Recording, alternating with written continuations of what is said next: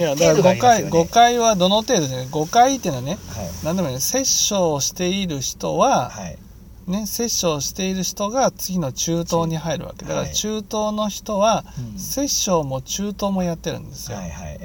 ね、そして殺生中東をやってる人が次の邪欲に入るわけ。はいうん。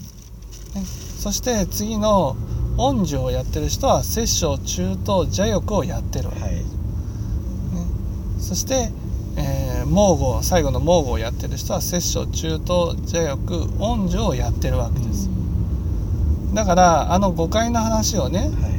えーどう聞いたらいいかって言ったらねあの話を聞いてはい。今自分はどの罪悪を作ってるかっていうことを知るために聞くわけですよ。知るために聞くんですか。どの程度やるんじゃなくてはいもちろんね全部なくすために聞くんですよ。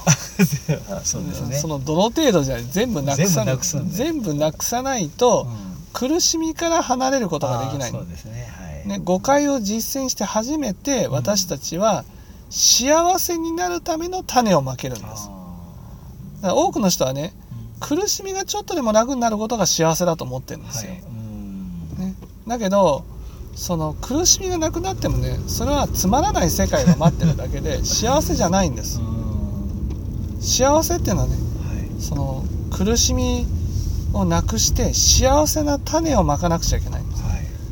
うん誤解を実践して苦しみから離れて初めてね、はい。幸せになるための種をまくことができる